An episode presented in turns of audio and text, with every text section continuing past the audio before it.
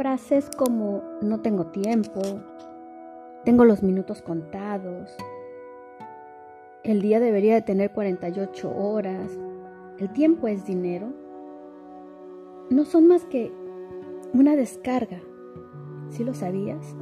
Y al hacerlo, nos sentimos liberados del gran peso que implica el no hacer algo o llegar tarde a alguna reunión, olvidar algo importante, incluso apresurar a apresurar algo o a alguien para que se apure, porque tienes los minutos contados, dejándote libre de la culpa por dejar asuntos inconclusos.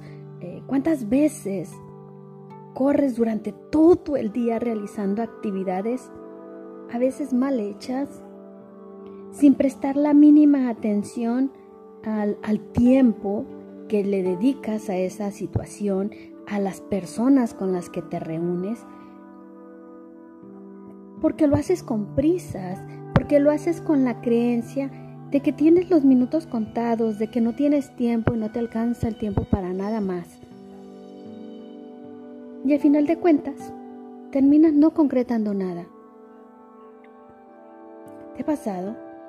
¿Eres de las personas que usa a menudo este tipo de frases? Pues déjame decirte que esto no son más que excusas. Es, es, una forma de escudarte de las de la infinidad de actividades que tienes que hacer, pero que no realizas. ¿Y sabes por qué no las realizas? El tiempo, honestamente, es, es surrealista, es, es indefinido. La cuestión es del tiempo, es saber utilizarlos de la forma correcta. Si tú eres de las personas que constantemente está utilizando estas frases y estas excusas, te voy a decir que como, como diría de forma, ahora sí que eh, eh, es, en inglés sería bullshit, o sea, serían tonterías, serían formas de mentiras, eh, formas en las que te estás autojustificando por no hacer las actividades que tienes que hacer. Y debido a que crees debido a que no te sabes organizar, que no administras tus tiempos. No importa que tengas una agenda súper saturada si no concretas. De nada te sirve tener la agenda llena si no obtienes resultados.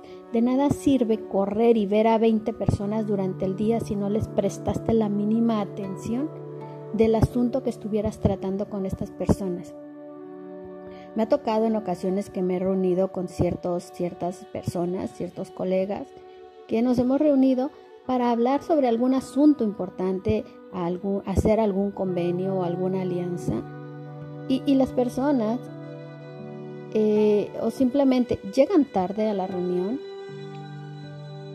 eh, escudándose de infinidad de cosas, o, están en la reunión y están constantemente en el teléfono.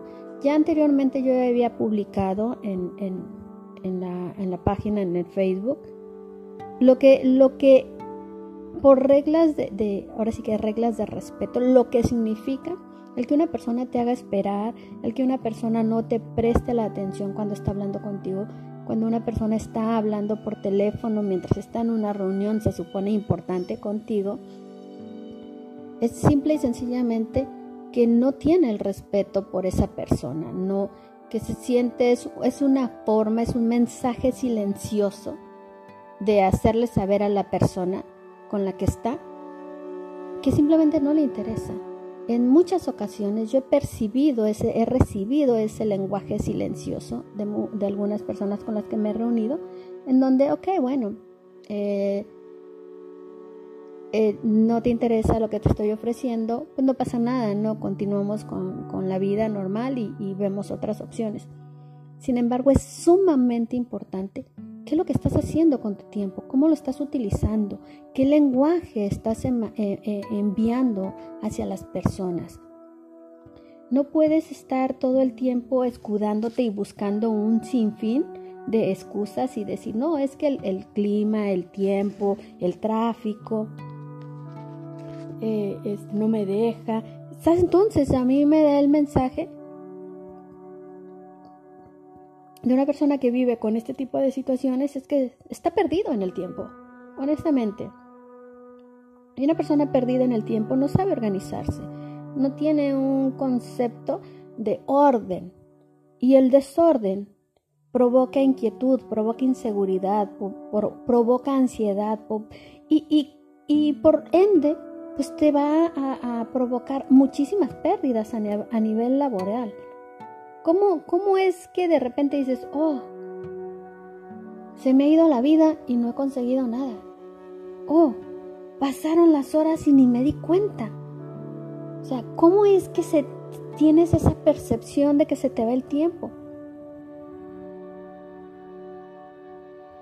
Y es que te llegas a tener esa percepción de perder el tiempo cuando no has obtenido los resultados que, requerías, que esperabas. Y, llegas a las frases de, oh, es que yo quiero esto y lo quiero ya. Y todo se puede. Al mismo tiempo, no. Lo puedes lograr, sí es verdad. Pero con una organización, con... Ahora sí que el primer paso sería darte cuenta de que si quieres algo, tienes que hacer más de lo que puedes hacer.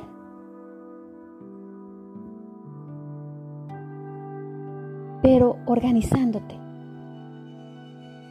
aprendiendo a trabajar la agenda. No te creas omnipotente, no el hecho de que tengas la agenda súper llena quiere decir que estás haciendo infinidad de cosas. Puedes estar todo el día ocupado sin tener absolutamente nada de resultados.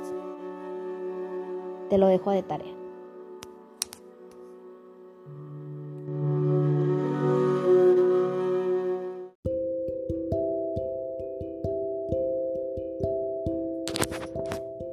Los medios que el ser humano tiene para definir su postura se encuentran los de el sí y el no. E, ¿Y a qué viene esto?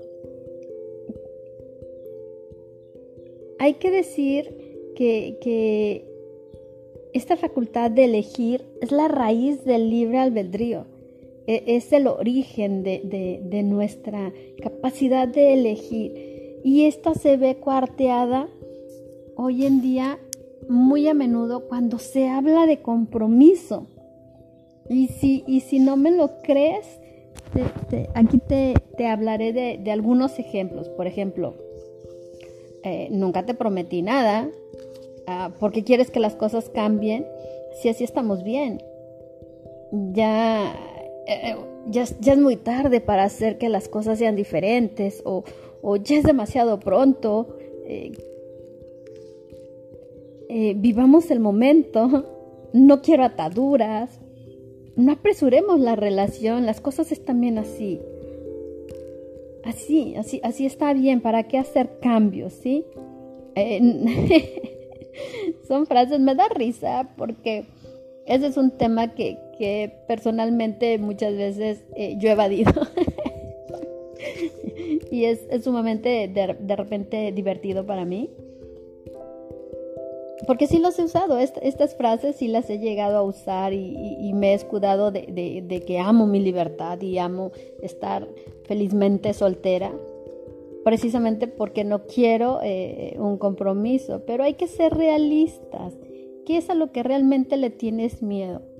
En sí el compromiso o lo que implica adquirir ese compromiso y esta percepción de realidad se va a ver influida por las experiencias de vida que hayas tenido a lo largo de tu vida o con otras experiencias, ¿sí? Eh, en realidad, si, si estamos este, condicionándonos de alguna forma. Muchas veces eh, se evita definir eh, una posición ante alguna situación precisamente por lo que te acabo de comentar, ¿no? por las experiencias que ya hayas tomado. Sin embargo, esta es una, es una gran incongruencia entre el pensamiento, la palabra y el comportamiento, porque muchas veces decimos, no, no, es que no quiero un compromiso, pero sí quiero tener una, una relación. Es, es, es, de esas incongruencias en las que el ser humano a veces nos, nos involucramos. Es, una, es un error de percepción que, que se genera a partir de, de un acuerdo inconsciente entre quien envía las señales equivocadas y quien las recibe y, las acepta, lo peor del caso. Entonces es, es para ello eh, quienes usan mm, estrategias de, seducción o de promesas, de, de, ilusión de dependencia, pues van se van a utilizar una serie de anzuelos para atraparte de alguna forma en, en una en un paraíso o una tierra prometida, ¿no? Y, y, eso es como que totalmente incongruente con una realidad que tú ya traes previamente establecida y lo que te hace entrar en un conflicto. Más bien te, en este caso eh, yo te invito a que cuando sientas ese desconcierto, te, sientes a analizar qué es lo que realmente quieres. Eh, ahora sí que tienes el, sartén por el mango o no lo tienes. O mejor, pues lo dejas caer, ¿no? Sacas del sombrero propuestas, las propuestas, ahora sí que el conejo mágico que va a dar las opciones y las respuestas de dicha situación y desarma la excusa de tu ah, libertad bien entendida o bien definida. No quiero ataduras, tú puedes decirlo, no quiero perder mi libertad, pero hay un, hay un concepto erróneo cuyas lógica es ser libre si hago lo que quiero sin límites ni restricciones, ¿cierto? Pero eh, la verdadera conquista de la libertad debe dejar atrás los malos entendidos, ya que esto no es un concepto de adolescente, inmaduro y, sin criterios de la realidad, es, un, es un contexto de, compromiso, de la palabra compromiso, lo que implica, lo que traduce. Y, se traduce como, como grilletes, como mordaza, como eh, eh, me encadena, como me, me comprometo, pierdo mi libertad, dejo de ser yo. Y en realidad, ¿qué es lo que hay detrás de todo esto? Hay un gran miedo.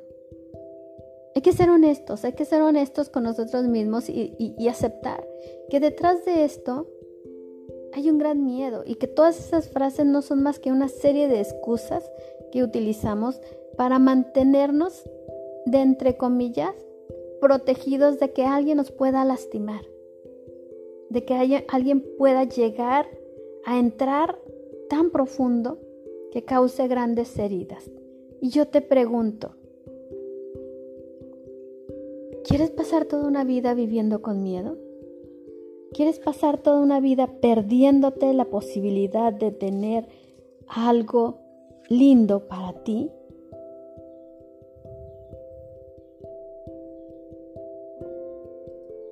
¿Quieres construir algo, un, vínculo, una relación que realmente valga la pena crear un vínculo virtuoso?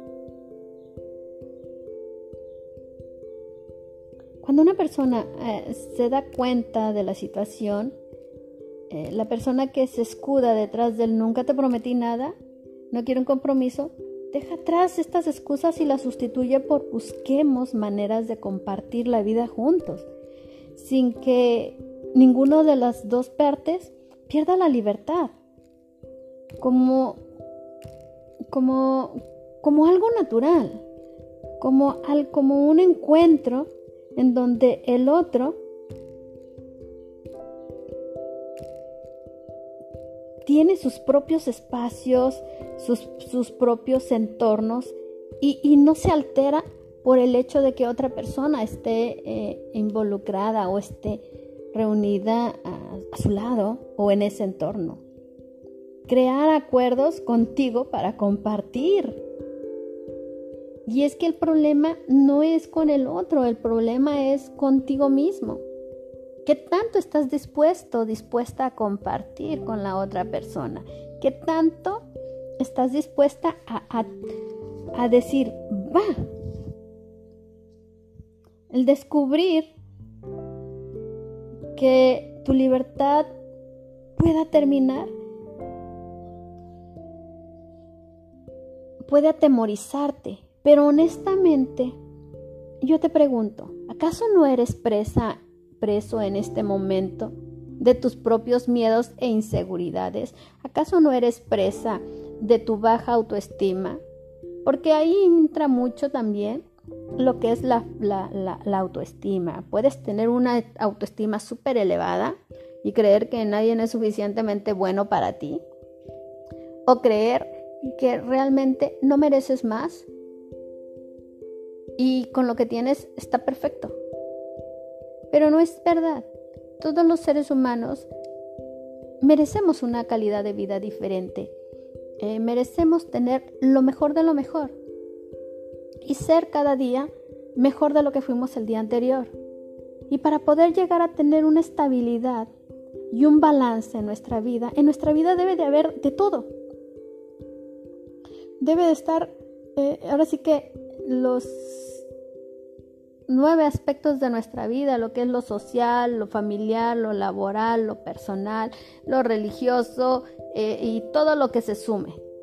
Entonces, todos esos aspectos de nuestra vida, la estrella del, equilibrio se está formada por cinco picos. De dentro de esos cinco picos se van a derivar otra serie de situaciones que son importantes para el ser humano, como el estudio, la educación y todo eso. Entonces no se puede lograr todo en la, vida, no se puede tener un balance en nuestra vida si algo de esos aspectos de esa estrella eh, está desbalanceado.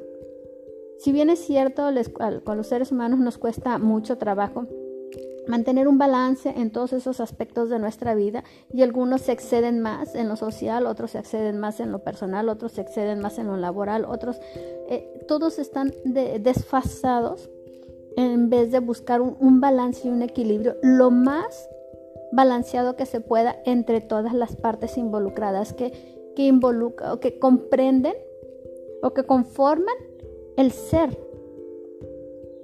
Entonces tú no puedes estar completo si tú no tienes esa parte esencial de, de complemento en tu vida esa parte de la ilusión de creer que hay afuera alguien que, que, que te puede amar con la misma intensidad de la que tú puedes llegar a ser capaz de amar, te va a dar la capacidad de poder darle un equilibrio a la vida.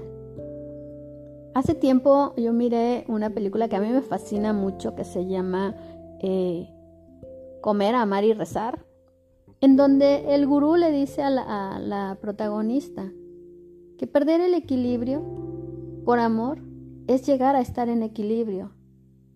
Entonces, ¿por qué perder miedo? ¿Por qué tener miedo? ¿Por qué privarte?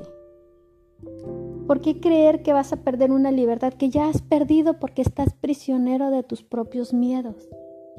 ¿No lo crees?